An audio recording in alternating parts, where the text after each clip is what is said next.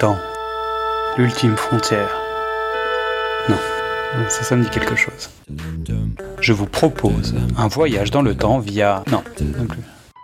Dans ce temps que les moins de 20 ans... 20 ans. Enfin non, non, non.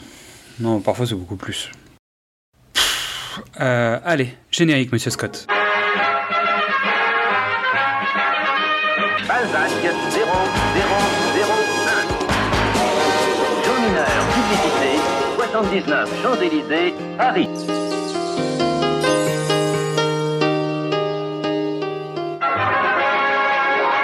Bienvenue dans Précédemment sur vos écrans. Le format des équipes de Le Pitch était presque parfait. Je suis Xad et avec mon copilote, mon GPS cinématographique Mystery, nous allons vous entraîner dans le passé pour parler d'un film et de son remake, reboot, réinterprétation, préquel, séquel, voire parfois de ses multiples reprises. Il y a des grands films qui traversent le temps et d'autres qui profitent des occasions pour voyager par rebond. Faites vos valises, nous partons en voyage. Salut Mystery, est-ce que ta valise est prête? Hello. Ça dépend si c'est pour aller euh, en Californie ou, euh, ou sur la côte d'Azur. Parfait. L'avantage de ce nouvel épisode, c'est que nos bagages seront portés par d'autres. Nous vous proposons un voyage entre deux films. hein. Les Compères de Francis Weber de 1983 et Drôle de père d'Ivan Reitman de 1997. Sans plus tarder, nous démarrons par les années 80 avec un premier arrêt en France en 1983 pour découvrir Les Compères. Mystery, un papa vaut-il mieux que deux tu l'auras? Ah oh, oh, oh Mais 3 c'est trop. À 3, c'est trop. Et là, le problème, c'est qu'on est plutôt vers 3 là. Ben, Alors, les compères, ton premier, euh, un premier avis sur le film, en tout cas, première, euh, première approche du film? découvert au cinéma à l'époque? Ok. Euh, j'ai envie de dire une bêtise, mais dans mon souvenir qui est peut-être flou, je crois que c'est ma, ma première fête du cinéma. Mhm.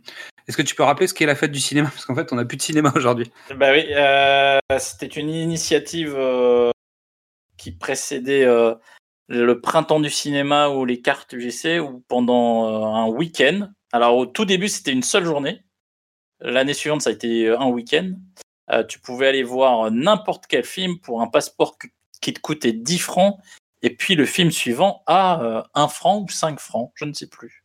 1 franc, C'était payant, les premières versions, déjà? Qu'est-ce que les Euh, francs, Mystery? Non, non, non.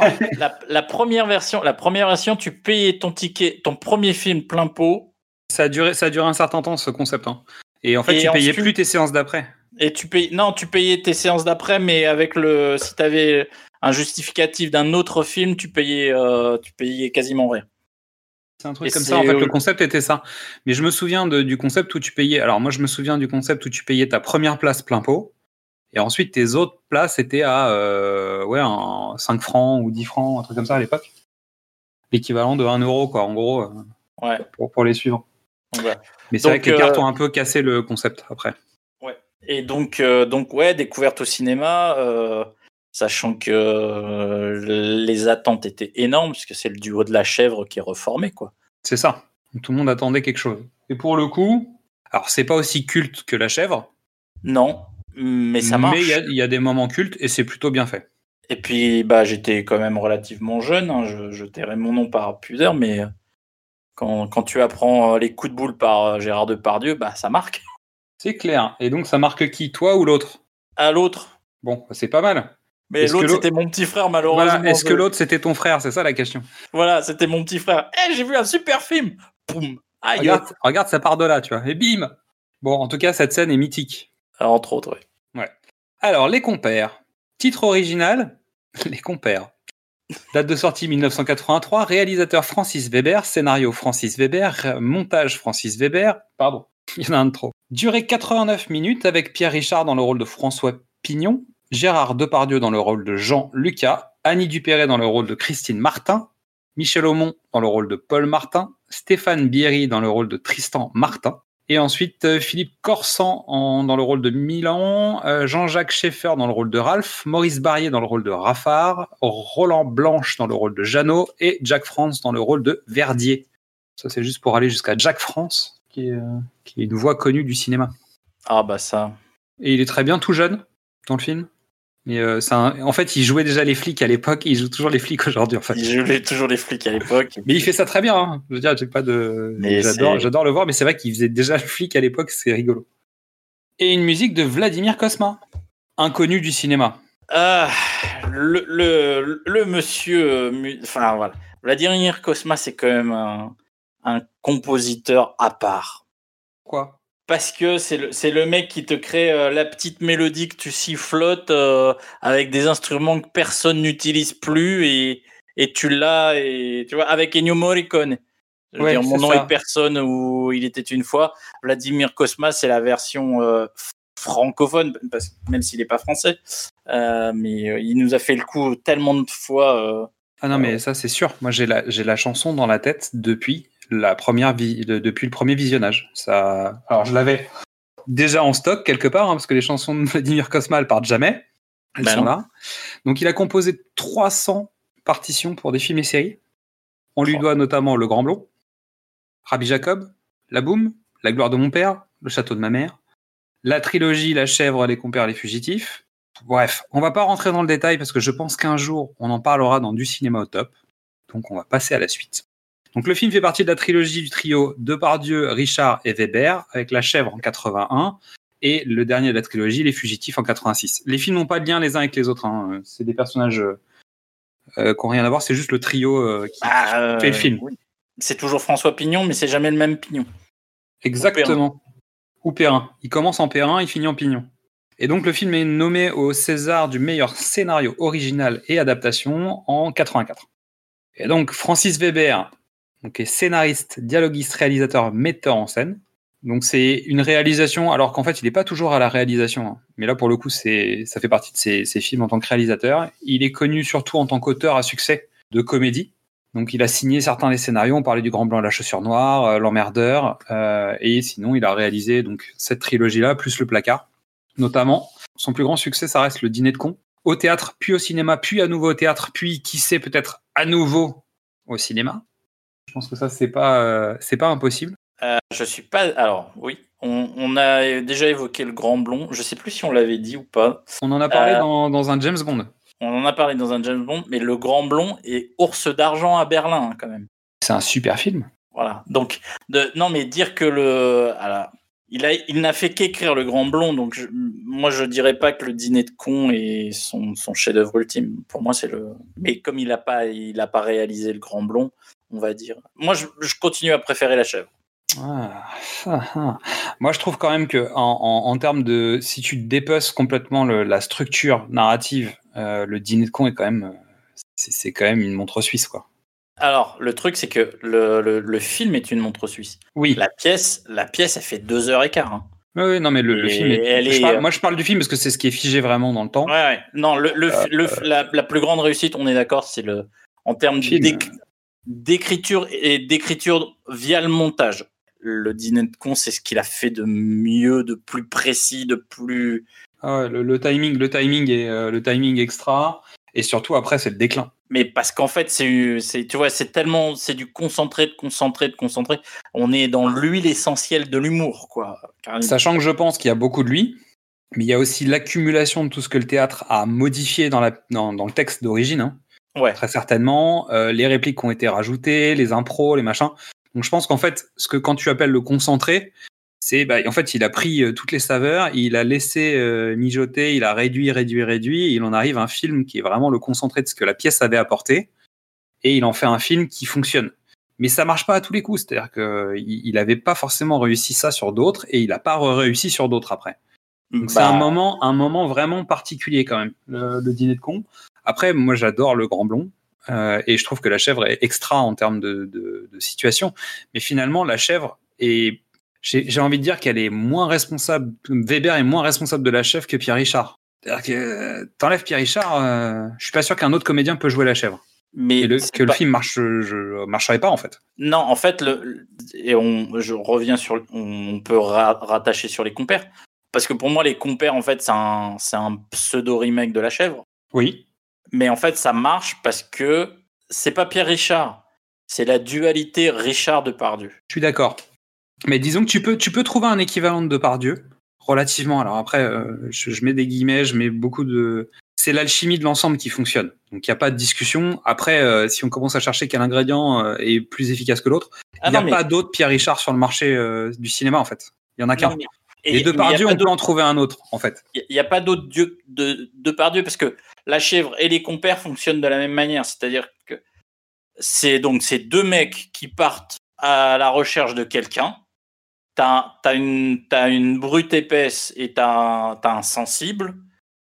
Et vu les aventures du sensible, la brute épaisse commence à perdre pied. Oui. Et le, autant dans la chèvre que dans les compères, euh, le- au départ, euh, le personnage de Gérard Depardieu est présenté comme l'homme des cavernes.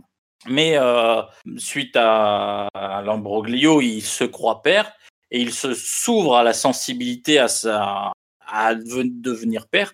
Il n'y a, pas- a pas beaucoup de mecs qui peuvent jouer euh, l'homme des cavernes sensible. C'est vrai. Non, non, mais je suis d'accord avec toi. hein. C'est pour ça que je dis l'alchimie fonctionne. Après, bon. Bref, on va pas tergiverser. On a trois grands films Le Grand Blond, La Chèvre et Le Dîner de Con. Profitons des trois grands films. Ok. On va pas aller plus loin. Donc les scénarios de Weber euh, jouent beaucoup sur tout ce qui est euh, burlesque et des mécaniques très boulevard. hein. Et Ouais. euh, voilà, il use et abuse du, du duo Clown Blanc et Auguste. Je pense que c'est clair. Nomination César 77, nomination César 84, nomination César 87, euh, César 99 pour meilleur scénario adaptation pour le dîner de con, meilleur film pour le dîner de con et meilleur réalisateur pour le dîner de con. Donc, il a attendu, mais il l'a eu. Il l'a eu plusieurs fois. Alors, Gérard Depardieu, on va en parler un petit peu, on va pas rester longtemps. Sur les comédiens, on va en parler rapidement, mais euh, bon, voilà, c'est le principe de l'émission, on en parle toujours un peu, mais là, vraiment, on est en train de parler de, de grands comédiens. Donc, début de carrière en 74 dans Les Valseuses, aux côtés de Patrick Devers et Miu Miu. Donc, Gérard Depardieu, c'est un monstre du cinéma. C'est le second acteur du cinéma à avoir attiré le plus de spectateurs en salle. Du cinéma français ou du cinéma mondial? Ouais, du cinéma français. Euh, Devant. Après Après- Bébel Après De Funès. Ou- Non, de Funès? De Funès. hmm. Donc il a tourné, euh, je sais pas combien de films, il a incarné les plus grands personnages de l'histoire de France et de la littérature, et pas seulement. Euh, il a tourné avec des grands réalisateurs, il a donné la réplique à des centaines de comédiens, il a joué avec Truffaut, Godard, Téchiné, René, Piala, Weber, Corneau, Blier, mais aussi Bertolucci, euh, Marco Ferreri, Vajda ou Ridley Scott. Ça va. Petite carrière, quoi Petite, petite, toute petite. microscopique. Euh, Pierre Richard, artiste complet, euh, qui a l'habitude d'incarner à l'image un personnage un peu gaffeur, rêveur, hasardeux parfois. Plus de 70 films hein, quand même. Et rôle emblématique donc, de Perrin Pignon et du Grand Blond. Je pense que ça, ça restera. Euh, lui, c'est pareil, c'est un acteur fétiche de Yves Robert. Il a joué avec euh, Lautner, pour Zidi, pour Uri, euh, pour Weber, pour Molinaro et pour lui-même aussi, parce qu'il est lui-même réalisateur. À leur côté, il y a Annie Dupéret, qu'on connaît euh, aujourd'hui. En fait, le grand public doit la connaître surtout pour, sa très grande longévité à la télé dans une famille formidable. Mais elle a fait du théâtre, elle écrit des, des romans, euh, elle a fait de la télévision, du cinéma. euh, Donc, euh, pareil, c'est une grande actrice. Et on a Michel Aumont aussi, qui est un peu moins présent, mais qui est là quand même dans le film. Donc, qui est un ancien sociétaire de la comédie française, qui a eu quatre Molières, sept nominations, trois César, trois nominations César. On est sur une équipe en fait où, à l'époque, ils n'étaient pas tous encore ultra connus, mais quand même, c'était Ah, déjà. ah, si, si, si, si.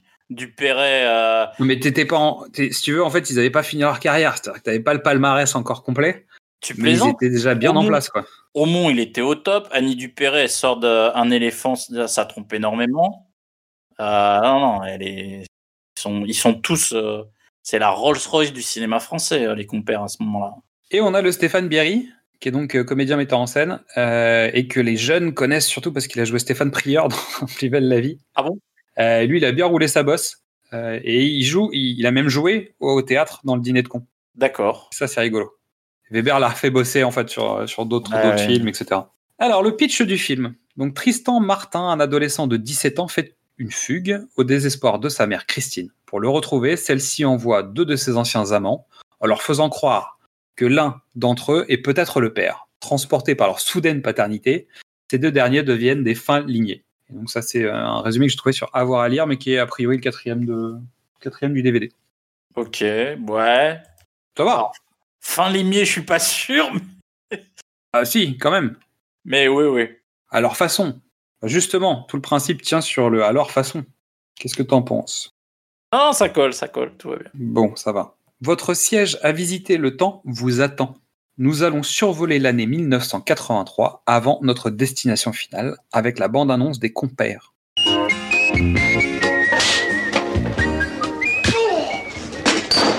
commence à avoir du mal à vous supporter, vous.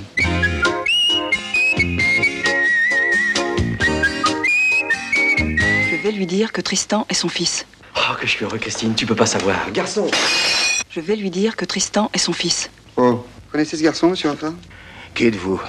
Son père. Son père. Il a combien de pères, ce gosse? Réponds seulement à une question. Quel est le père de cet enfant? C'est peut-être toi le père, c'est peut-être Paul, c'est peut-être Pignon, mais on verra ça plus tard. Je vous en supplie, ramenez-moi mon fils. Comment ça, tu sais pas qui est le père? De quel droit vous mêlez-vous de mes affaires? À quel droit? Parce que c'est ton père! Mon fils!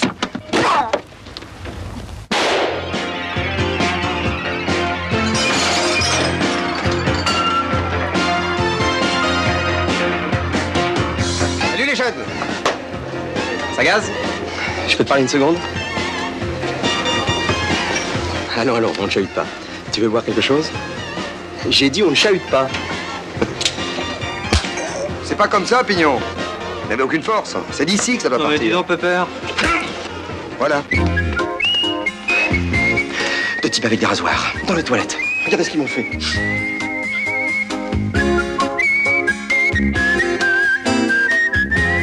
Elle est belle cette voiture. C'est ma folie, ça.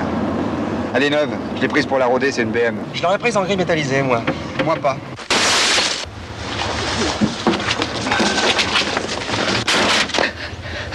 Oh merde, la BM. Si je retrouve les types qui ont fait ça, je les tue. Qu'est-ce que c'est que ces conneries de macho? Ne me traitez pas de macho, espèce de connard d'intellectuel de mes deux Alors maintenant, on rentre ou je vais me fâcher? Je veux pas partir avec eux, je les connais pas. Permettez, qui êtes-vous exactement? Eh bien voilà, docteur. Il y a bien longtemps, la maman de ce jeune homme, qui était elle-même une toute jeune fille, Ça va, je suis son oncle. moi aussi. C'est vrai? Je vous le jure sur la tête de mes trois pères Ah, il est bien, votre fils. Et c'est parti Euh, Donc le film commence par les notes de musique de Vladimir Kosma qui ne vont plus nous lâcher.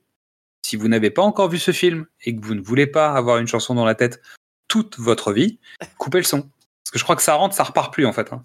Ah ouais, celle-là, elle. euh, Ah, celle-là, elle rentre et elle part pas. Et je trouve que elle. Je sais pas comment il fait, mais elle dit tout cette chanson en fait. Il y a tout dedans. Ouais, il y a. l'espoir, il y a la nostalgie, il y a, y a- y a tout. elle est légère, elle est triste, elle est. C'est-à-dire que tu sifflotes, ce qui est généralement un truc, de, un truc gay, tu sifflotes une mélodie euh, mélancolique. Oui, joyeuse mélancolique. C'est. Non mais c'est un truc de fou. Je sais pas comment il fait. Elle est. Non, mais c'est euh, C'est magique. c'est un de mes thèmes préférés. Donc on a deux jeunes sur le bord de la route qui font du stop, qui vont à Nice. Un couple, comme on va déclarer la, disparition euh, de leur enfant mineur au commissariat. Et euh, Christine et Paul Martin se mettent en route pour Nice pour aller parler au père de la jeune fille qui est partie avec leur fils. Il y a une dispute avec le père et Christine décide de prendre rendez-vous avec euh, monsieur Lucas, qu'elle n'a pas vu depuis 17 ans, qui est journaliste d'investigation. Et elle lui explique de but en blanc qu'en fait Tristan est son fils, qu'il a disparu et qu'elle a besoin qu'il le retrouve. Mais lui, il s'en contrefou et il refuse. Bam Gérard, quoi. Bah voilà. C'est ça. Non, mais comme, ou comment poser un, comment poser un personnage en deux scènes? Ah oui, c'est expéditif. Mais ça marche bien. Ça marche bien. Donc Christine prend rendez-vous avec Monsieur Pignon, dépressif. Il est sur le point de se suicider quand son téléphone sonne. Donc il décroche le téléphone alors qu'il a le revolver dans, Dans la la bouche. et il continue à parler avec le revolver dans la bouche. Il finit par dire ah ben non mais moi j'ai rien à faire là. c'est une séquence, le timing il est parfait. C'est un, bah, je veux dire la séquence elle fonctionne toute seule, il y a rien à faire. Mais c'est pareil. hein. Il Voilà. retrouve Christine qui lui fait le même topo que pour Gérard. Et euh, lui aussi est missionné pour aller retrouver Tristan. Et pour le coup, lui, il accepte. Parce que en gros, il a rien à faire. Bah, oui. c'est une, euh, c'est une bulle d'oxygène. Il respire à nouveau, quoi. Il revit. Ah bah, il revit tellement que ouais, il en pleure quoi même. Et euh, donc Lucas, lui, de son côté, il, prétexte quand même une affaire à Nice parce que lui, il a fait euh, toute une enquête sur la mafia niçoise et le rapport entre les jeux et les magouilles avec les politiciens locaux. Et en fait, il décide de repartir à Nice sous un prétexte quelconque parce qu'il y, a- un rebondissement dans cette affaire. Et il décide de lancer sa petite enquête, justement. Et donc, il va voir le père de la jeune fille dans son hôtel. Il le secoue un petit peu. Et donc, on découvre un peu les méthodes, euh, Lucas. Et au moment de sortir du bureau du père, euh, il croise quasiment Pignon en sortant, quoi. Ouais. Et c'est là que l'équipe Rocco commence, parce qu'en fait, l'un et l'autre cherchent leur fils, que euh, Pignon arrive derrière Lucas, donc il se fait agresser par, euh, par le père de la jeune fille, euh, qui a déjà balancé des infos. On sait juste que le fils serait parti avec la jeune fille qui serait au sein d'une bande, et à la sortie de l'hôtel, ils se retrouvent l'un l'autre en expliquant qu'ils cherchent chacun leur fils, donc ils se disent ok, on va le faire ensemble, mais ils savent pas qu'ils parlent du même gamin. Donc euh, Lucas sur place a activé son indique flic qui lui ramène des infos pour, euh, pour euh, le casino en parallèle. Donc en fait, pendant toute l'histoire, on va avoir une, intrigue entrecroisée entre la recherche de l'enfant, entre Lucas et Pignon, et l'affaire niçoise. Et à tel point qu'en fait, les hommes de main euh, Ouais. du, du chef mafieux et du représentant mafieux sont toujours en train de traquer euh, Lucas pendant tout le film.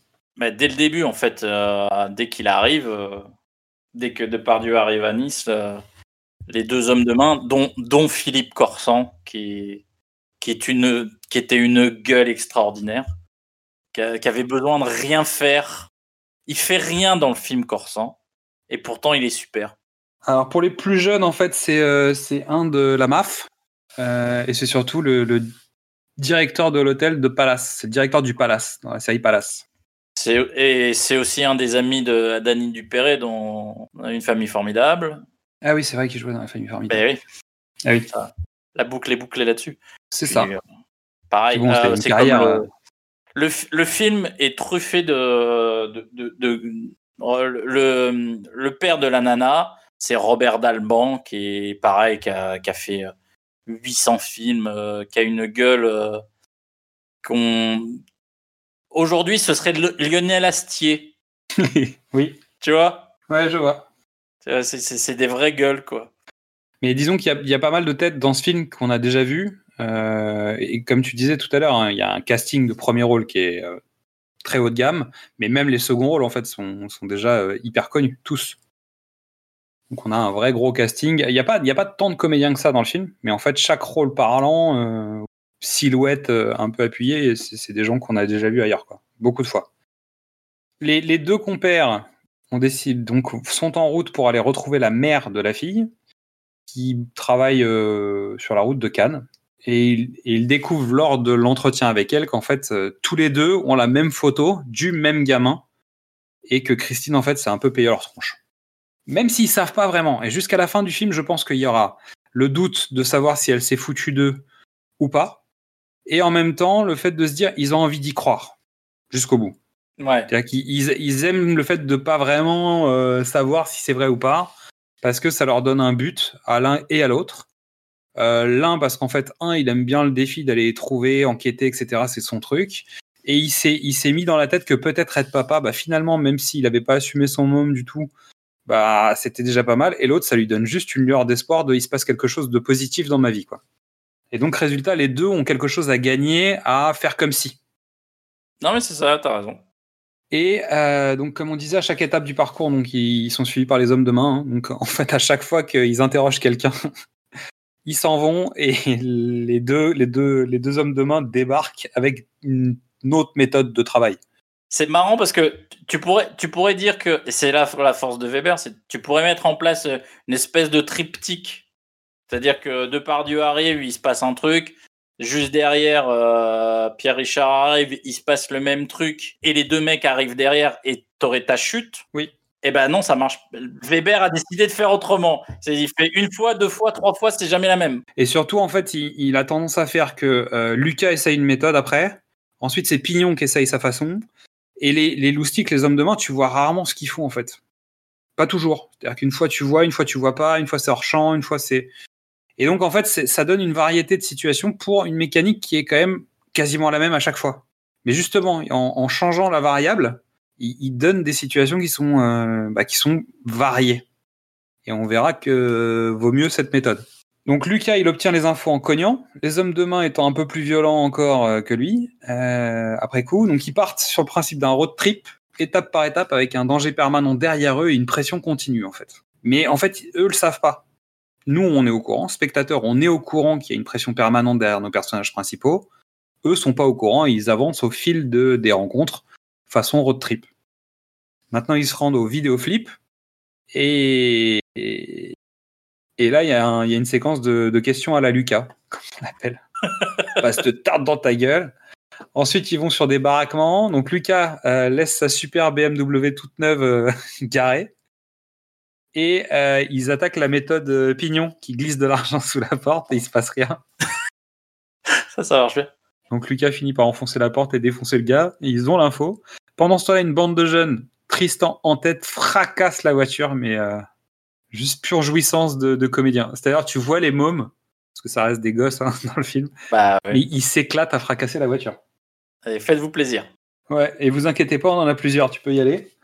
Là, pour le coup, ils apprennent que euh, tout ce groupe de, de je sais pas, des, des bikers, des, des, des punks, des loupards, Ouais, ça, là, c'est une des faiblesses du film. on sait pas trop en fait, tu vois. Mais je crois que Weber non plus, c'est pas trop. Il a pas fait beaucoup de recherches là-dessus. C'est ça. La jeune fille du début du film qui avait l'air à peu près normale, elle est en dominatrice SM, tu vois. en bref, en gros, des jeunes. des jeunes un peu en dehors du cadre. Euh, donc, ils se retrouvent tous dans un bar qui s'appelle le Rockers. C'est un bar patinoire où, en fait, c'est les punks qui font la loi. Et là, déjà, c'est lol. C'est-à-dire, tu sais pas trop comment ça se fait qu'eux lead l'endroit et en même temps, t'as tous les gamins qui viennent faire de la patinoire. Donc, tu sais, c'est pas le lieu trop glauque, quoi.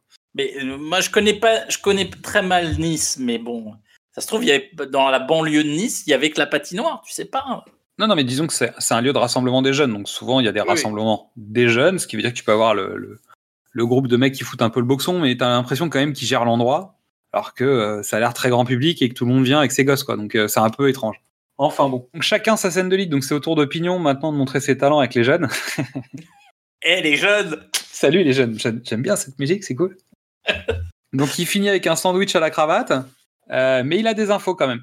Et tout ça sans passer par la violence, donc il est, il est quand même un peu content de lui malgré tout. Donc Tristan s'est pris une cuite à la bière, alors que sa petite amie l'a plaqué pour le chef des Louberts. Et il récupère Tristan, il le ramène à l'hôtel, euh, et il y a une scène où les deux s'extasient sur lui alors qu'il est en train de pioncer bourré, quoi. Et là, on commence à avoir justement le, le fameux duo et le fameux, euh, bah, le, le fameux rendu de, de l'émotion, en fait, du côté de chez, euh, chez Depardieu notamment, et ce côté un peu. euh, parce que Pignon, tu l'attends là-dessus, tu vois. Mais euh. Lucas, tu l'attends pas à, à regarder ce gamin, à se dire, ah oui, quand même, ça pourrait être le mien, alors qu'en fait, bon. bah, Oh, il est beau. Ouais, c'est ça. Donc ils essaient chacun de tirer la couverture à eux. Cette scène est assez, assez sympa. Ils essayent de remonter le temps pour essayer de voir, euh, tiens, mais moi je vais faire ça parce qu'en fait il faut que je rattrape le fait de ne pas avoir été là, etc. Lucas doit filer pour suivre son enquête. Pignon prépare le petit déjeuner et euh, il se fait enfler par Tristan qui se sauve. Donc lui, Tristan, il repart aux Rockers. Et pendant ce temps-là, Pignon et Lucas, ils s'engueulent parce que euh, ils se séparent euh, parce qu'en fait, euh, ils sont pas d'accord sur la méthode, sur pourquoi l'autre a laissé partir le, le petit. Et en fait, les deux hommes de main coincent Pignon dans les chiottes et lui saccagent ses fringues à coups de rasoir. Donc Lucas, lui, il a rendez-vous avec son indique, qui est Jeannot. Ouais. Et donc, pendant ce temps-là, il laisse Pignon dans la bagnole, après, après qu'il se soit changé. Et lui, il va au rendez-vous. Mais c'est un piège. Et pendant ce temps-là, euh, il y a quelqu'un qui demande à Pignon de déplacer la voiture, qui lève le frein à main dans une rue en descente. La, résultat, la BM qui est déjà fracassée est surfracassée. Voir, voir euh, Pierre Richard essayer d'arrêter une voiture dans une pente. Oui, il y met toute son énergie. hein. C'est-à-dire que le mec, il va franco pour défaire le frein à main, et en fait, il se rend compte qu'il vient de faire une connerie, mais c'est déjà trop tard. Et il essaye d'arrêter la voiture en tirant dessus, quoi. Et il la laisse partir, elle va s'écraser en bas, là. C'est. euh, Il y a, il y a, en fait, il y a plein de naïveté dans cette, dans cette scène. C'est c'est- il, est, il est super fort en- pour jouer les enfants. Et c'est encore plus. Et puis juste après, donc, euh, je me permets de rebondir sur le résumé. Depardieu, enfin Lucas Depardieu euh, échappe euh, aux deux hommes euh, de main qui lui ont tendu une embuscade, ce qui permet à Pignon de rencontrer l'informateur. Et là, mais vraiment, c'est c'est une scène où tous les deux pleurent parce qu'ils sont ils sont ils sont contents d'a- d'avoir trouvé un autre dépressif quoi. Ouais, mais en même temps, en fait, Pignon pense que Jeannot est dépressif au sens euh, premier du terme. Oui. Sauf que Jeannot, vu ce qui vient de se passer, il sait qu'il va y passer, en fait. Ouais. Et donc, résultat, Jeannot pleure parce qu'il il est au courant qu'il va se faire tuer. Et Pignon pense qu'il a affaire à un autre dépressif. Et ils arrivent à se comprendre parce que euh, il, il est absolument pas au courant du contexte. Et donc il débarque et, euh, et il parlera de son ami dépressif à Lucas après. Et en fait, il fera référence à Jeannot, l'indique de, de Lucas, en parlant mon ami dépressif, qui crée à nouveau des quiproquos plus tard euh, dans la suite du film. D'ailleurs, Vladimir Kosma, là, sur la scène de course-poursuite avec, euh, avec Lucas, a fait une sorte de version de Tintin. J'ai trouvé que la musique était très proche de, de Tintin, le, le dessin animé. Euh, alors, les hommes de Rossi sont un peu bêtes, mais ils courent quand même relativement vite, hein, l'un et l'autre. Donc, Pignon, sans rien faire, il obtient des tuyaux, mais il n'est pas vraiment courant. Pendant ce temps-là, Lucas, il démonte les deux autres euh, et il met leurs fringues en vrac comme eux ont fait à Pignon. Donc, on sent que déjà, tu vois, il y a une... Lucas défend Pignon, alors qu'en fait, il a aucune raison de défoncer les fringues de ces gars, tu vois. C'est juste que euh, t'as embêté mon copain, je vais t'embêter aussi. Et t'as ce mécanisme de, de, défense qui se met en place. Et donc, tu sens que se passe un truc entre ces deux hommes-là. Donc il retrouve Tristan au Rockers qui est lui venu voir la fille, qui veut confronter à ce moment-là euh, le chef des loupards. Lucas et Pignon arrivent alors que Lucas, euh, alors que Tristan est en train de se battre. Ils sont pas d'accord sur la méthode d'intervention. Ils s'engueulent parce qu'il y a des tensions entre eux depuis un certain temps, et ce qui fait que Lucas et Pignon se foutent sur la gueule. Et les gens qui regardaient la baston des jeunes finissent par se mettre autour des vieux qui se foutent sur la gueule. Donc croisement de bagarre, et ils finissent à l'hôpital parce que Tristan s'est cassé le bras parce que on l'a, parce que un de ses pères l'a poussé et qu'il est tombé par terre, il s'est fait mal quoi. Donc Tristan, il veut pas rentrer. Lucas, il en a ras le bol. Et Pignon, lui, bah, de toute façon, il a rien à faire. Donc lui, il veut pas lâcher l'affaire. Donc on retourne encore aux Rockers. Ce petit doit avoir une- un cœur de Rockers. Oh, joli. Pignon arrive et s'embrouille avec le chef de la bande. Mais euh, et donc il lui colle un premier coup de boule, un deuxième coup de boule sans effet. Ça marche pas. Et Lucas arrive et lui dit Attends, je vais t'expliquer, c'est pas comme ça qu'il faut faire. Et là, il y a une séquence qui est assez rigolote, qui est, où les deux pères disent Mademoiselle, expliquez à notre fils que vous l'avez plaqué, s'il vous plaît, faites ça correctement, parce qu'il comprend rien, quoi. Joli. C'est c'est pas mal. Et pendant ce temps, Jeannot, lui, il est poursuivi par les hommes de Rossi, il se fait tirer dessus en pleine rue, et il a juste le temps d'appeler Pignon, qui est revenu à son hôtel avec, avec les deux autres. Donc Pignon est embêté, parce qu'en fait, il parle à l'homme dépressif, il se dit qu'il est en train de faire une tentative de suicide, un truc du genre, et il dit Je vais le chercher, je vais aller le voir. Donc Lucas, lui, il en profite pour parler avec Tristan, et euh, c'est une belle scène. J'ai trouvé le moment où ils se parlent. là. C'est pas grand chose, mais ça marche très bien. Si tu veux, il n'y a pas de- il y a pas d'emphase, on cherche pas à, à être quelqu'un d'autre. On est Lucas est lui-même en fait. Il se dévoile Ouais. complètement là, à ce moment-là. Ouais, c'est un chouette moment. C'est la scène dont je te disais. Il y a pas. y a, tu disais euh, de Pardieu ça. Non, il lui, il lui refait les lacets. Ah, les lacets. C'est Non, c'est beau, c'est beau. c'est hyper simple.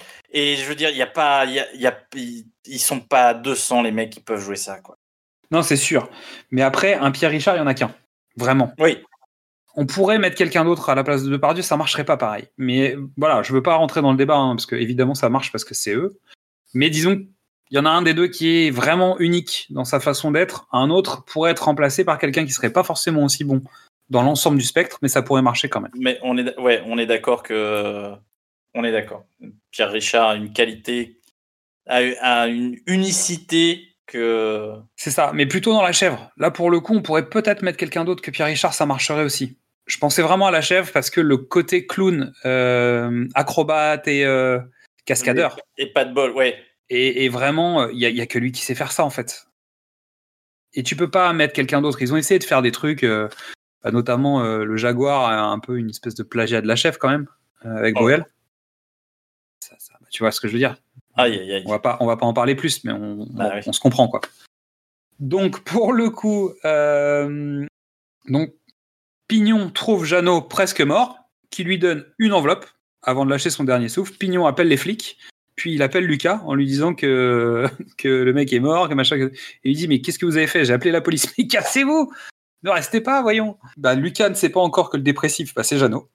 Donc Lucas est appelé par son pote flic qui lui dit que Jeannot s'est fait dessouder. Donc ils partent avec Tristan, ils découvrent l'endroit où Jeannot est mort, et là ça tilte dans la tête de Lucas qui dit mais attends c'est là où était Pignon. Donc finalement le dépressif bah, c'est peut-être Jeannot. Et, euh, et pendant ce temps-là, lui Pignon l'enveloppe il l'a déchiré, balancé à la poubelle. Quand il retrouve Pignon, il lui dit mais euh, vous avez eu quoi? L'autre il dit mais j'ai jeté, vous m'avez dit de jeter, j'ai alors qu'il a la preuve que euh, le, mafieux et l'homme politique local ont, ont des magouilles ensemble. La fameuse preuve que, Lucas était venu chercher. Donc il se dispute euh, avec Tristan, qui veut pas rester avec ces deux gros cons d'inconnus, il en a marre d'eux, pendant qu'ils sont en train de fouiller dans les poubelles, et finalement il le laisse partir. Mais il le laisse partir comme font des pères d'un gamin, en disant non, non, mais moi je m'en vais, euh, reste là si ah. tu veux, je m'en vais. Ah ouais, c'est pas mal. Oui, je l'avais pas vu. Et en fait, il, lève la tête pour voir s'il suit ou pas. Ce qu'on fait avec des gosses, des jeunes ah gosses. Ouais. À dire je m'en vais. Bah, c'est ta force par rapport à moi. Hein, ouais, non, mais c'est exactement comme ça que tu fais avec un, petit. En lui disant, bah écoute, moi j'y vais, toi tu restes là. Et évidemment, tu surveilles ton môme euh, plus que la vie, tu vois. Donc tu as toujours un œil qui traîne pour voir s'il fait. Et ils ont exactement ce réflexe-là. Et c'est des trucs.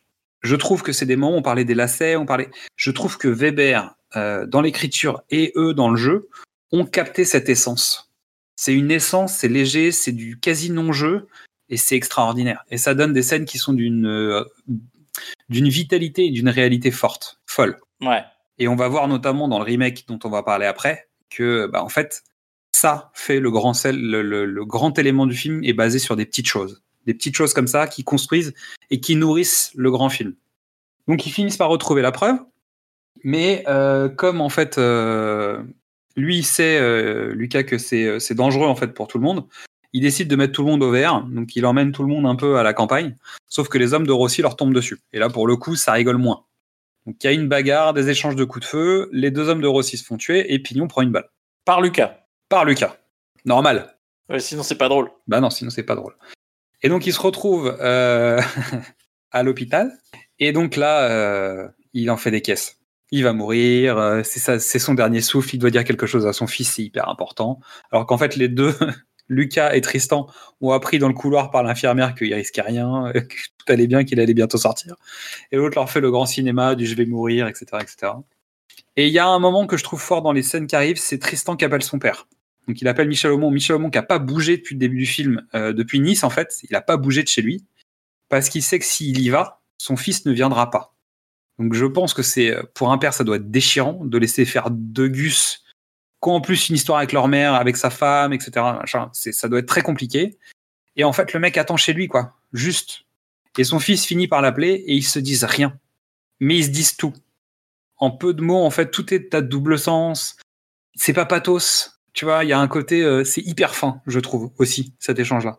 Quand il lui dit, il va falloir qu'on se parle ou je sais pas quoi quand tu reviens ou il faudra qu'on qu'on discute ou un truc comme ça ça dit rien. Ils se disent pas qu'ils s'aiment, rien du tout, et tout est là en fait pourtant. Et je trouve que cette scène, elle est euh, juste brillante avec rien. Ouais, ouais, je suis d'accord avec toi. Mais vraiment, ça prouve que le film est rempli de choses comme ça. Euh, donc Tristan apprend la vérité sur son père, et il décide, il demande à sa mère et à son père d'avoir la possibilité de l'annoncer aux, autres. Et finalement, il va dire à chacun des deux autres que c'est bien leur père, et donc les deux autres sont super contents. Euh, et finalement, le film s'arrête sur une sorte de statu quo euh, des, deux non-pères de Tristan. C'est quand C'est quand la fête des pères?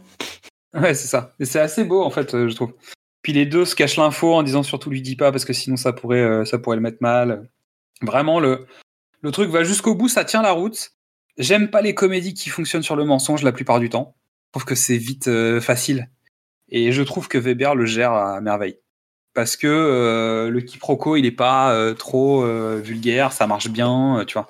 Après, il faut adhérer à l'idée de. on vient de voir 17 ans après en disant en fait, le mec, c'est ton fils, je suis dans la merde, tu viens Donc, pour le coup, voilà. Mais c'est un vrai grand film, c'est bien écrit, c'est bien joué. voilà, y a, on passe un bon moment, il a vieilli, évidemment. Hein. Mais il se regarde. Alors après, est-ce que c'est une Madeleine pour moi parce que je l'ai vu il y a longtemps je sais pas, mais je trouve que c'est encore un peu moderne dans certains trucs. Parce que l'écriture de comédie, quand elle est bien faite, elle vieillit pas si vite. Et donc, c'est la fin des compères. Et on va parler tout de suite de drôles de pères. Jack Lawrence. Yeah, I have a son, Scott. Wow. He's yours. Dale Putley. I have a son. I'm your dad. Hi, Scotty. I'm your papa, your daddy, your bear. Can I see him? Dale Scott's been missing. My son is missing?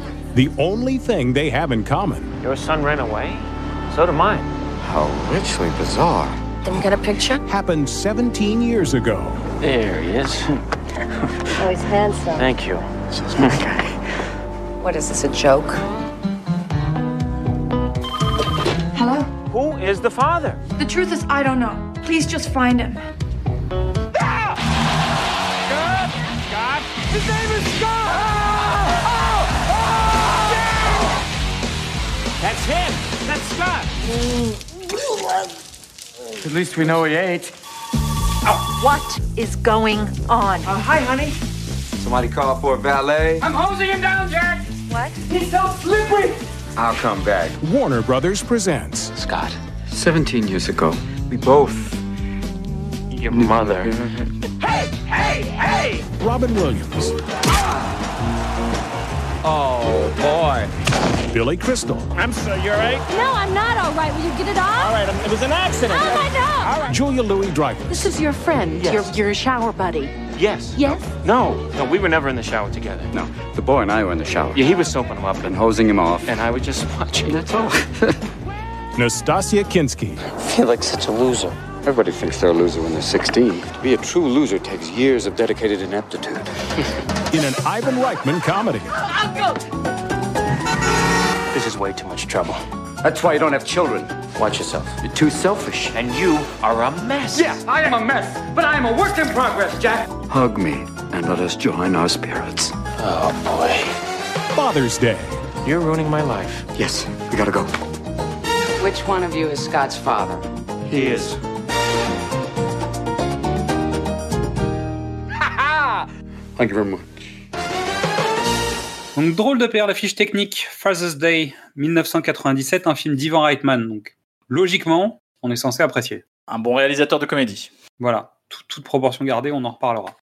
Euh, durée 98 minutes. Euh, acteurs principaux Billy Crystal dans le rôle de Jack Lawrence, euh, Robin Williams dans le rôle de Del Putley, Julia Louis Dreyfus dans le rôle de Carrie Lawrence, Natasha Kinski dans le rôle de Colette Andrews, Bruce Greenwood dans le rôle de Bob Andrews, Charlie Hoffheimer dans le rôle de Scott Andrews et Dennis Berkeley dans le rôle de Calvin, le camionneur, qu'on va voir beaucoup. hein. C'est ça que je l'ai- je l'ai mis euh, dans le générique. La musique est de James Newton Howard, tant mieux pour lui. Euh, le producteur, c'est Joel Silver, qu'on connaît aussi très bien. Et le scénariste, c'est Lowell Gans, euh, qui a donc travaillé le texte de Weber, parce que Weber est crédité aussi au, au générique. Bah oui, parce que faut être honnête, hein, c'est à peu de choses près, c'est le même. Alors, le peu de choses près va avoir une très très grande importance, il me semble. Ouais, mais euh, en fait, euh, je, je trouve que c'est c'est une bonne touche. Il y, a une, il y a une part de réécriture du film qui me paraît judicieuse. Ok. Et on parlera d'un guest qui est là rapidement, mais qui est rigolo. Et puis tu, tu as oublié, Heureusement qu'il y en a un. t'as- oublié de mentionner quelqu'un, donc euh, je... J'ai oublié qui? Ah ah, mais je te laisse. euh, quand on en parlera, euh, je te dirai, mais c'est lui. Mon guest, tu veux dire ou... Ah, peut-être pas. Je sais Ah, pas. peut-être pas. Donc, Ivan Reitman est né en Tchécoslovaquie. C'est un réalisateur canadien à qui on doit SOS Fantôme 1 et 2, Un flic à la maternelle, mais aussi Junior, Ma Super Ex et Sex Friends. Hmm, une espèce de balance. Non? Il n'y a pas que des réussites, mais. euh, Ouais, pas que des réussites. Même si Junior, personnellement, c'est une Madeleine de mauvais goût. euh, Junior. Alors, tu ne blagues pas. Junior, c'est ce qui a fait sa fortune et celle d'Arnold et de Danny DeVito. Mon Dieu. Tu connais pas cette anecdote? Non. Alors très très vite, euh, Schwarzenegger euh, veut changer parce que il, il sort que des films d'action. et Il dit euh, ah je veux faire de la comédie. Il chope Redman qui est le roi de la comédie à l'époque et il dit euh, voilà je veux faire une comédie. Ils écrivent, euh, ils ont l'idée, euh, ils font écrire le, le scénario et ils vont voir toutes les majors et toutes les majors leur disent non. Bah oui. Et Schwarzenegger euh, réfléchit, il dit je sais comment je vais faire. Et donc mais c'est Schwarzenegger. hein. Il va voir deux trois autres mecs, il fait vous me payez pas. Prends un pourcentage. Redman dit ouais pareil, me payez pas. Et de, de Vito, de mémoire, je crois que oui, je crois que non, je sais plus. Mais Schwarzenegger a fait vous me payez pas. Par contre, je touche un pourcentage sur les recettes, mais genre le, pourcent- le- mais bien élevé. Le max, ouais. Le 10 ou 15 ou le 20, 25%. Et là, il dit et là, on fait des millions et des millions. Et c'est-à-dire qu'en fait, le mec a fait la tournée, là, pour le coup, il s'est déchiré. Et il a dit, quand on est retourné voir les producteurs en disant, hé les gars, C'est le moment de payer. C'est façon, façon euh, Cuba Gooding Jr. dans euh, Jerry Maguire. Ouais. Show me the money. Et les prods étaient mais verts, quoi. Mais qu'est-ce que tu veux faire? Non, mais bon, bien vu. Après, de toute façon, il n'y en avait pas. Ensuite, Billy Crystal, donc est comédien, acteur, réalisateur, auteur, producteur américain. C'est le premier invité à devenir membre du Saturday Night Live. Donc en 1976, il est invité et en Ouais. 1984, il rentre au SNL en tant que euh, membre du SNL actif. Il explose en 1989 dans la comédie quand Harry rencontre Sally avec Meg Ryan. Coucou l'aventure intérieure, coucou Top Gun. Et plus tard, Mafia Blues face à Robert De Niro en parrain de la mafia. Il est aussi la voix de Mike Wazowski dans Monstre et compagnie, mais aussi Miracle Max dans Princess Bride. Et il a présenté neuf fois les Oscars. La classe. Ouais, euh, un vrai plaisir de. En fait, c'est quasiment mieux de le voir présenter les Oscars que de jouer dans des films. C'est pas vrai. Presque. Mais il faut que ces films soient ses films. Il est bon dans ses films. L'amour, euh, l'amour, euh, la vie les vaches. C'est, c'est, c'est un super film, Ci- City Slickers. Non, non, quand il est, quand il est, quand il tient le truc, ça, ça marche. Ensuite, on, a, on atteint le summum du comédien américain avec Robin Williams, qui a commencé dans Popeye de Robert Altman. Euh, Tout est déjà là, c'est-à-dire que c'est Popeye de Robert Altman. Tu vois, il y a un côté. non, non, il a commencé dans Happy Days.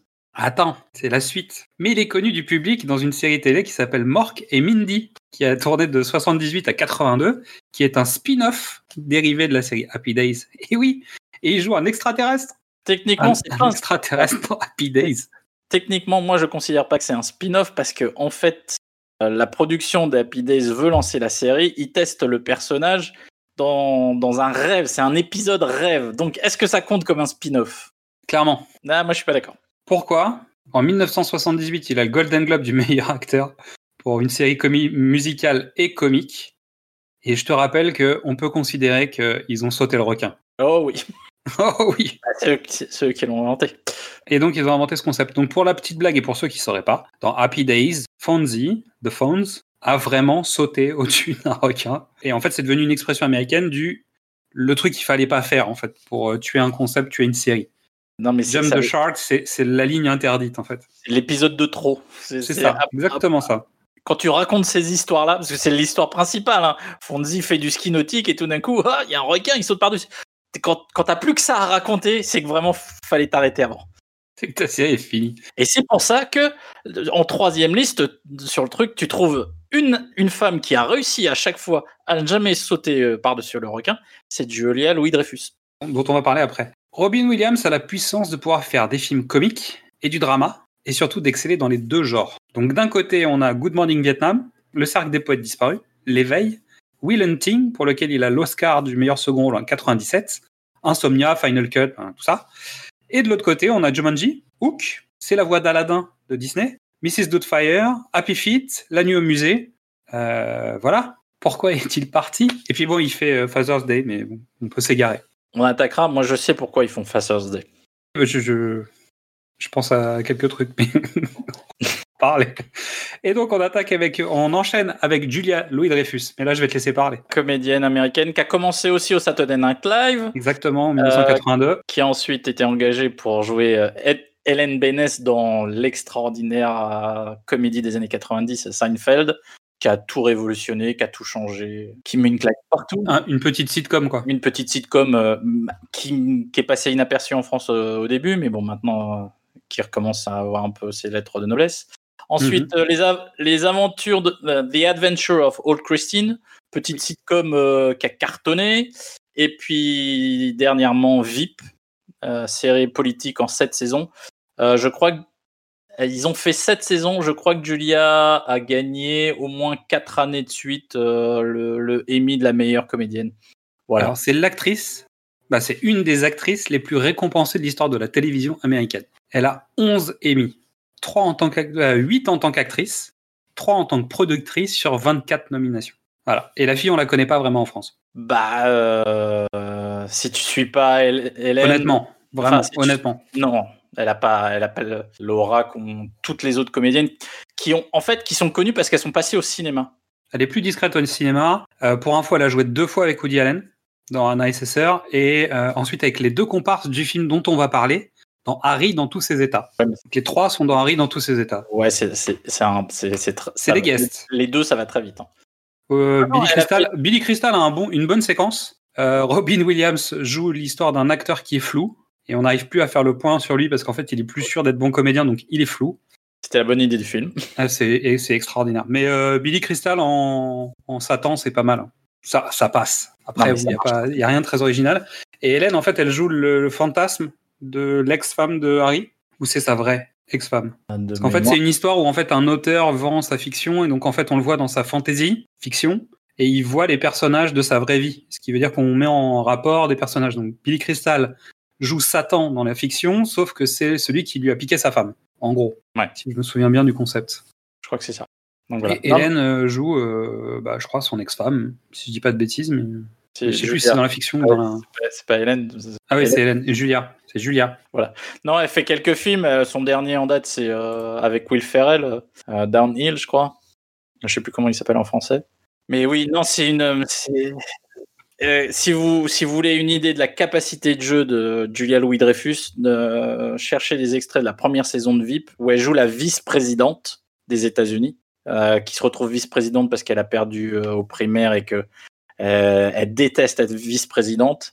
Et il y a un mec des services secrets qui vient la chercher et lui dit Madame, il faut que vous veniez avec moi.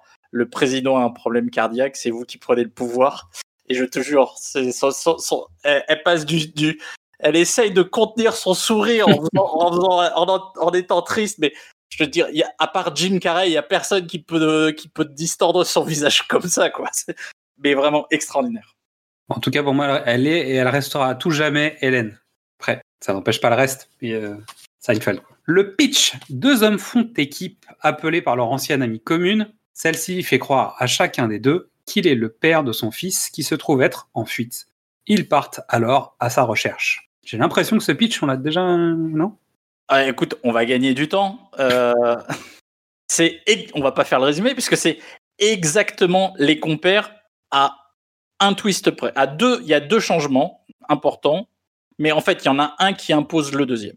J'irai un peu plus loin. hein. Il, y a des, il y a des changements. À mon, à mon sens, il y a des changements qui sont majeurs. Oui, non, mais après, il y a, il y a des trucs. Parce que c'est un film américain. Parce qu'il y a c'est un film américain qui sont dans un truc d'une production pareille. Mais donc Robin Williams joue le rôle de Pierre Richard. Les deux sont un peu lunaires, un peu poétiques, un peu machin. Euh, tu te dis, tiens, on va. En gros, pour moi le film. Alors, attendez, pour moi le film c'est juste une volonté de Robin Williams et de Billy Crystal de jouer ensemble. Oui. Et parce qu'il y a une demande du public. Euh, c'est des amis de longue date. C'est eux qui ont créé le Red Nose Day américain avec Whoopi Goldberg. Tous les ans, ils font euh, un spectacle à la télé pour euh, une sorte de téléthon. Euh, voilà, c'est les mecs, c'est les rois de l'impro. Ils sont hyper forts, ils sont hyper drôles, les machins. Il y a besoin, il y a besoin d'un support pour ces deux mecs. Et donc, bon bah, parmi tous les scénarios qui traînent à l'époque, euh, Il y a un petit français là qui a, qui a écrit un truc qui est pas mal. Voilà, euh, Weber a cartonné, pouf pouf, tiens, essayons ça, ça a l'air pas mal, on peut le faire. Euh, Robin Williams se retrouve un peu dans le personnage de Pierre Richard. Oui, oui, non, mais ça marche. Billy Crystal se retrouve un peu dans la moitié de, de Depardieu.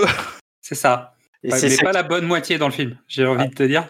Et c'est ça qui nécessite de la réécriture, parce qu'évidemment, tu peux pas, tu peux pas donner le, le- le même truc. En tout cas, il, s'est- il- le, problème qu'ils ont, c'est qu'ils modifient pas la partie qu'il faudrait. Eh ben, écoute. Mais Donc, bon, pour, on, les gens, va en parler de toute façon. En gros, donc on disait sur les compères, il y a une partie euh, familiale et une partie euh, journalistique criminelle. Oui. Ils ont fait le switch, c'est-à-dire que l'histoire qui était un c'est le moi c'est le défaut de la version française, c'est que l'histoire de, de journaliste de Depardieu, elle est déconnectée. Là, en fait, l'intrigue euh, jour- criminelle est liée au, au môme. Ouais. Mais Donc bon, voilà. ça, c'est au chausse-pied quand même. hein. Non, mais c'est au chausse-pied, on est d'accord. Mais si tu réintègres cette intrigue criminelle qui, qui, qui est plus organique finalement, qu'il y a des trucs parce que le môme s'est mis dans la merde. Voilà. Donc il faut que tu changes l'objectif du personnage de Billy Crystal. Donc eh ben, tu fais un mec qui est pas prêt à être père. Voilà. Non, mais disons que lui, ses engagements vis-à-vis de Julia Louis-Dreyfus, ça a du sens. Le problème, c'est qu'en fait, tu transformes le môme. Je trouve que le, le, le môme dans la version française, il est crédible. Dans la version américaine, il l'est pas. Parce qu'en fait, le gamin dans la version américaine, en fait, il sert le scénario à rentrer les briques qui vont permettre de construire cette, cette intrigue secondaire, on va dire. C'est vrai. Et Alors, alors, il fait que des conneries, il enchaîne les conneries sur conneries, c'est-à-dire qu'il fait que des trucs idiots. Chaque fois qu'il a une décision à prendre, il va prendre la mauvaise qui va aider le scénario. Mais en même temps, le, le, le français, il faisait pareil, quoi. Il y retourne, il retournait voir les loupards alors qu'il y avait rien à faire. Là, le C'était un môme, c'était un môme, c'était un môme qui était amoureux et qui, qui voulait pas lâcher l'affaire. Bah là, c'est pareil, c'est un môme qui veut pas lâcher l'affaire, sauf que il, il rentre dans une espèce de trafic euh, de drogue euh, pour. euh, de l'argent, l'argent il le dépense, ensuite il, il se dit tiens bah en fait je vais je vais mentir au mec et je vais me sauver. Bah, je veux dire il, il va loin dans, dans le risque quand même. On est d'accord que c'est plus artificiel. Mais voilà, cette, cette idée de réintégrer euh, la trame dramatique dans le, dans le cadre familial, pour moi, est, plus intelligente. Et il y a une deuxième euh, il y a une deuxième intrigue secondaire qui est Julia Louis Dreyfus qui est la femme de Billy Crystal. Billy Crystal qui déserte le foyer d'un seul coup alors qu'il est avocat, euh, qu'il a une très belle carrière, etc. Et elle lui court après. C'est pareil, ça c'est complètement artificiel. Non, là, par que- contre, ça, c'est raté. De même, je crois qu'elle a été nommée pour un Razzie tellement euh, les gens ont, euh, 97, ouais, on fi- ils sont. ils On est à la fin, on est quasiment à la fin de Seinfeld. Donc, euh, tu prends pas, tu prends pas la meilleure actrice comique du monde pour lui faire faire ça, quoi. Que Ah bah, sauf, viens avec nous parce qu'en fait on était, on se connaît bien et que t'es marrante et on t'aime bien et machin. Et viens, viens cachetonner avec nous quoi. Mais sinon, je vois pas. Ouais, ouais. Donc voilà. Non, non. Et elle est nulle. Bah, je veux dire, son personnage est nul. Ah oui, mais il n'apporte rien, excepté cette fameuse discussion entre elle et Billy Crystal à la, à- entre guillemets, juste avant le démarrage de la, du troisième acte, où elle va lui dire en fait, si tu plantes ce môme alors que c'est le tien, tu seras jamais prêt pour faire un enfant avec moi. En gros. Et le mec dit putain, elle a- raison. Mais voilà. Non, Et il a un déclic. Mais sorti de ça, elle ne sert à rien. on est d'accord. Et en plus, ça coupe le rythme. Bah, c'est, c'est, c'est- pour moi, c'est, euh, c'est un raté en fait, ce personnage. Alors, mais tout est un raté. Je, on va pas, Oui. on va être honnête. Le film est raté, mais parce que, parce que si Robin Williams est un petit peu, euh, un petit peu euh, Pierre Richard, donc Billy Crystal, on vient de le dire, hein, Billy Ouais. Crystal pas du tout. Mais en fait, Weber a écrit pour ces deux comédiens français. Euh, les scénaristes n'ont pas écrit pour euh, pour Robin Williams et Billy Crystal. Et surtout, il y a, moi j'ai une sensation, alors je pense qu'elle est fausse. J'ai une sensation qui est de dire, notamment sur certaines scènes qu'on connaît, parce que dans la version française, elles sont quasiment à la lettre écrites et mises en scène de la même manière. Tu sens que Weber a mis des bornes, alors que je pense qu'il n'est pas, il est pas en capacité de le faire fondamentalement. hein. Mais par exemple, la scène du, du pré-suicide, au moment où en fait euh, Robin Williams a, a son ex-femme, a son ex-copine au téléphone alors qu'il va se flinguer, c'est la même scène que la version française, la même. C'est juste que quand la- le texte s'arrête, Robin Williams fait une impro et en fait enchaîne par-dessus. Et ce qui fait que le timing comique de Weber dont on a parlé, euh, qui est extraordinaire dans la version française, tombe à plat quasiment constamment dans la version anglaise parce qu'en fait, et Billy Crystal et surtout Robin Williams est toujours en train d'en rajouter des tonnes. Mais c'est parce que le public américain a- attend ça d'eux. Je, sais bien. C'est- C'est des rois de l'impro. Sauf que la Weber, c'est de la mécanique. Et donc, t'improvises pas de la mécanique. C'est Exactement. pour, ça que le c'est pour ça que le film est un échec. Et en plus, parce qu'en fond, en fond dramatique, il y a le groupe Sugar Ray, qui est un des pires groupes de l'histoire de l'humanité. Mais ça, c'est autre chose. C'est un, c'est un choix personnel. Mais non, oui, c'est pour ça. Il y a une, chez Weber, il y a une mécanique. Qui nécessite de pas y toucher en fait. Ils s'en servent comme canevas. Mais en gros, ça marche pas parce que c'est pas, c'est plus du Weber. Et c'est pas du Robin Williams, c'est du, du Billy Billy Crystal. Crystal. Ouais. Euh, il y a, je crois que ça doit être la troisième ou la quatrième saison. Et les deux font une panouille dans Friends. Oui. Ils sont au Central Perks, tous les, tous les Friends débarquent et les deux mecs sont en train, sont dans le canapé où le, le- les six amis vont habituellement. Ça dure trois minutes, c'est hyper drôle. Et ben ils sont arrivés les mains dans les poches, euh, ils avaient rien écrit. C'est ça leur force. Et donc tu peux pas aller sur un Weber? Tu peux pas, tu peux pas faire un Weber avec de l'impro, ça marche pas. Non. Tu, tu, tu dois laisser Weber faire de la mécanique, euh, c'est son boulot. euh, voilà. Donc ça marche pas parce qu'en fait c'est indigeste. C'est indigeste. Ils plantent les timings comiques de Weber et en fait ils, ils font, ils font patouiller euh, le reste avec des impros et des, des trucs de rajout. Bref. ça bricole un, une espèce de road movie. Le personnage de, du beau-père, enfin, non, le personnage du père, excusez-moi, le personnage du père, du père, Greenwood, qui était joué par Michel Aumont, c'est Bruce Greenwood qui se retrouve dans un faux, euh, un, faux euh, road movie. Je pense euh, rajouter après en disant putain le film il est nul, il tient pas. rajoutons des gags avec lui. Rajoutons des gags avec du caca. Ra- On le prend trois jours, on tourne des trucs un peu plus drôles. Là, il faut il faut remettre de il faut remettre du rythme parce que parce qu'on l'a pas. Mais le problème, c'est qu'en faisant, en faisant ça, il rajoute pas de rythme. Il le casse encore plus. C'est terrible. Et tu sens une sorte de surenchère, c'est-à-dire ça commence dès le générique. Pour revenir dedans, en fait, le générique commence par des flashbacks de photos d'enfance du petit sur une musique de Paul McCartney. Euh, tu dis ah ouais, on a sorti, on a sorti l'artillerie lourde pour commencer le film, tu vois. Et juste après, il y a James Newton Howard qui a une musique qui est insipide, euh, soyons clairs. Euh, ils se font les deux. Même McCartney se fait torgnoler par Vladimir Cosma. Et l'intro de Weber est plus simple, mais beaucoup plus efficace beaucoup plus efficace. Tu rentres mieux dans le film. euh, là, euh, là, t'es dans le cliché euh, de n'importe quel film où tu vois un gamin qui est presque un adulte, euh, où tu mets les photos quand il était petit, les vidéos, les machins. Et, et même la l'ex-femme marche pas. Bah, je veux dire, il y a, c'est très compliqué. Et en plus, ils sont aux États-Unis, ce qui fait qu'ils ont des distances. Ouais. Posent des vraies questions, c'est-à-dire comment tu sais où est le gamin? En France, tu sais, ils sont partis à Nice. Bon, bah voilà, tu prends ta voiture, tu vas à Nice. ouais. Aux États-Unis, ils passent leur temps dans les avions. Ce qui fait que c'est pareil, le personnage de Julia Louis-Dreyfus, c'est compliqué à gérer parce qu'en fait, il faut qu'elle retrouve Billy Crystal en suivant en gros sa carte bleue, ou à peu près, ou, là où il est avec sa secrétaire qui doit lui dire bah, il est à tel endroit, il est à tel endroit. Enfin, bon, bref. Il y a deux trucs rigolos. Il y a la, la, femme de la station-service dans le film français, c'est devenu une nana qui tient, qui, qui bosse sur les quais, sur un truc de bateau. C'est Patty Darbanville, My Lady Darbanville de Cat Stevens. Bon, voilà. Hein, pas mal. Pas mal. Et, et est-ce que tu as reconnu le méchant? Le méchant, le méchant, le, Le- méchant. le mec- les, Le mec qui poursuit- Ouais, non, le mec qui poursuit euh, ouais, le gamin. Euh, En fait, je l'ai je l'ai vu en me disant je le connais, mais je me souviens plus. Jared Harris. Moriarty pour Guy Ritchie, euh, Tchernobyl. Ah, d'accord, ok. Ah bah oui, bah oui, bah oui, évidemment. Mais il est- bon, il est, il a une dégaine un peu particulière quand même. Non, mais le- en gros, je n'ai plus rien à dire sur ce film. en fait. Voilà, non, mais je- J'ai voilà. noté plein de trucs, mais j'ai rien à dire. la présence de Richard, de Jared Harris, euh, Ri- Richard c'est son père, euh, c'est le seul truc qui m'a. ah tiens Mais le film est une décalcomanie euh, ratée. C'est une copie carbone. Donc en fait, tu vois, euh, tout est pas. Ouais, mais en même temps, où tu sens qu'ils ont appuyé très fort sur le crayon pour euh, ça transparaisse de l'autre côté, ce qui fait qu'en fait, ça fait des trous dans la feuille. Voilà. Et c'est c'est c'est c'est pas très bon. C'est pas très bon. euh, régulièrement, je me suis dit, mais attends, mais qui, ils sont où les scénaristes en fait? C'est-à-dire que quand, quand Robin Williams en arrive à draguer Julia Louis-Dreyfus à l'aéroport, sinon, mais les mecs, faut arrêter quoi. C'est-à-dire, euh, pour faire un truc qui est un, pas drôle, deux, pas efficace, qui resservira euh, rapidement au détour d'une phrase après, et c'est tout. C'est-à-dire qu'en fait, ça crée même pas un quiproquo, ça n'apporte rien. À part faire venir euh, jouer euh, Julia, quoi. Mais oui. Le reste ne sert à rien. Non, mais. Tu te dis, mais il y a un moment, faut écrire les trucs, quoi. J'en sais rien. Mais non, ils les mecs improvisent. Faut improviser.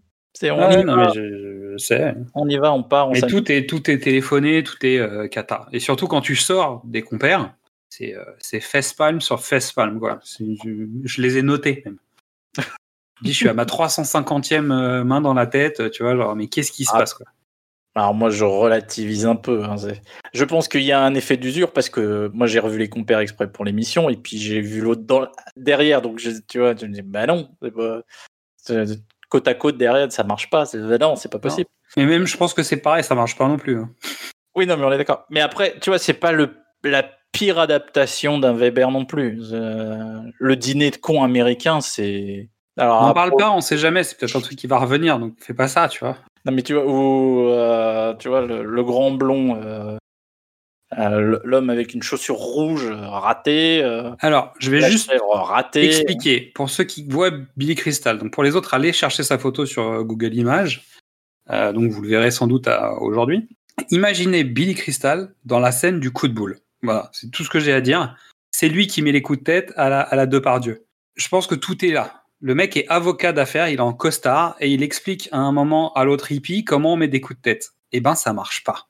Puis surtout, ça ne surtout, marche pas. surtout à Robin Williams, qui est, je pense, a un torse deux fois plus grand que lui. euh, Exactement. Des bras de gibon euh, énormes.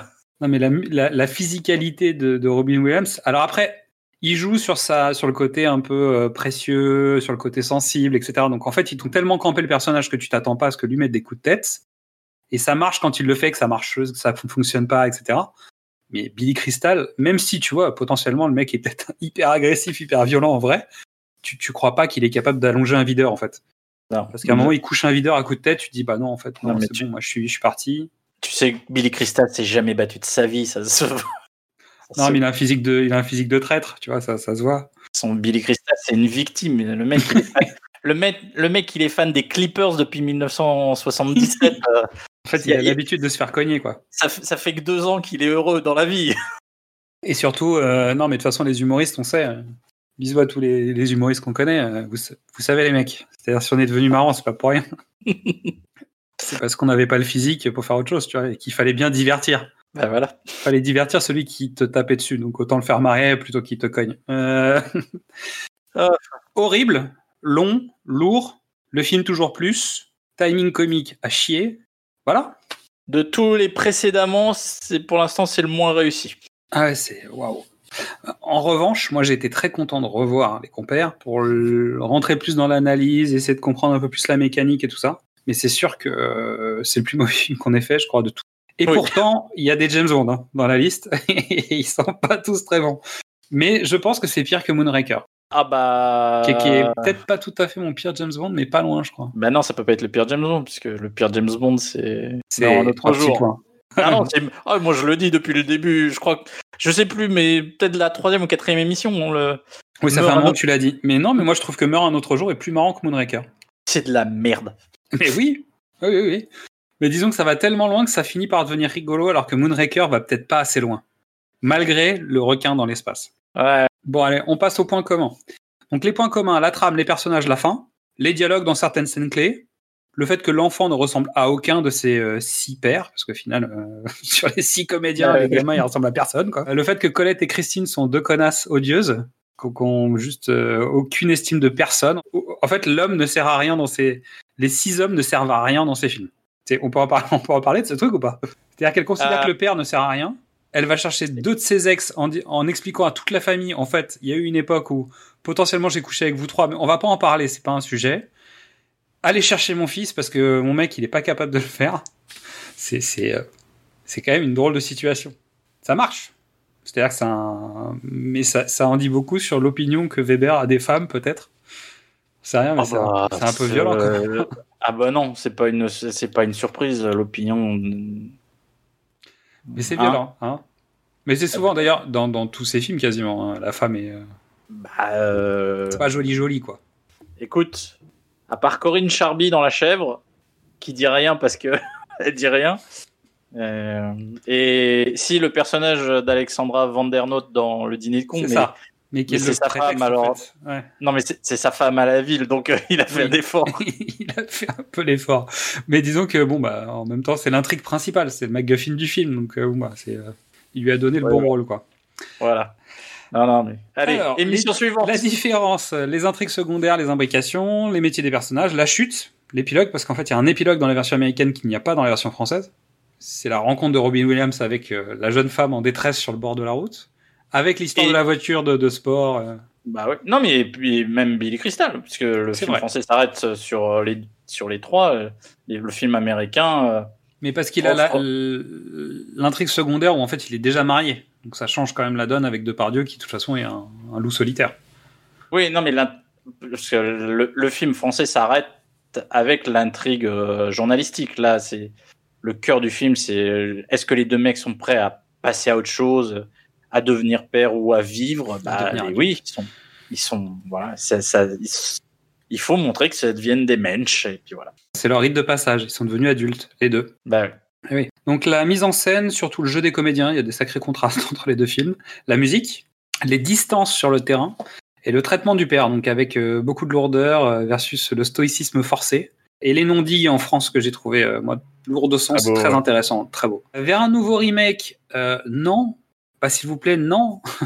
pas de. Non. Parce qu'en fait, c'est une rubrique, tu sais, euh, est-ce que c'est prévu? C'est pas prévu. Mais je dois dire qu'en l'état de la production post-Covid, c'est possible, c'est tout à fait envisageable qu'un producteur se dise on va pas aller chercher des, nouveaux textes, on va reprendre des trucs qui avaient marché pour vite refaire de l'oseille. Et les Weber, c'est c'est envisageable. C'est déjà arrivé. hein. les films de Weber ont déjà été réadaptés au cinéma en France. Je pense à l'emmerdeur notamment. Oui, mais c'est par lui. Oui, mais en attendant, c'était raté. Je pense que c'est une valeur refuge quand même, Weber. Donc euh, le fait de refaire un Weber, de refaire des films de De Funès après la grande période de Covid où on va avoir des difficultés à reproduire des films et à surtout à assurer des entrées, parce que là, on va, on va atteindre une nouvelle phase du cinéma français, qui est de dire tu peux faire une comédie de merde, mais par contre, il va falloir qu'elle marche, parce que sinon, je te dis, tu feras plus de films. Parce qu'en fait, il n'y a plus d'argent dans les caisses, parce que les ciné, ils sont fermés depuis deux ans. Il n'y a plus d'oseille, donc les gars, si vous faites un film, il va falloir qu'il soit bon. Et Weber, je pense que c'est un refuge de producteur potentiel. Euh, Je pose mon billet, on verra plus tard si j'ai raison. Mais je me dis que je serai producteur, c'est un peu ce que je dirais faire. Écoute, euh, le dîner de con a été refait en Grèce. Mm. J'avais vu ça. Rien à voir, mais euh, Bienvenue chez les Ch'tis a été refait en, en Italie. En... Oui, pas, hein. ils feront, il y aura un Weber. Donc autour du thème, donc Francis Weber donc, a eu sept films adaptés aux États-Unis, et pas par n'importe quel réalisateur. Billy Wilder, Hein Richard Donner et Mike Nichols. Wilder, il a... alors vas-y, Ouais. dis-moi les films parce que là, Ah, j'ai j'ai plus les films, mais euh, alors attends. L'emmerdeur. l'emmerdeur. D'accord. L'emmerdeur, Buddy Buddy par Billy Wilder. The Toy, donc le jouet euh, par Richard Donner. Et euh, The Birdcage, donc la cage aux folles par Mike Nichols. D'accord. Bon, Pas mal. c'est plutôt pas mal. Et lui-même a réalisé les remakes des Fugitifs. Donc voilà pour cette émission qui touche à sa fin. Merci Mystery Bah merci à toi. et merci à tous. Euh, on vous invite à aller vous abonner sur les différentes plateformes de podcast, à vous nous agréger, on dit ça, dans vos applications de podcast. Suivez-nous sur les réseaux sociaux, on est sur Facebook, sur Twitter, sur Instagram. Et l'on vous dit à bientôt, ici ou ailleurs.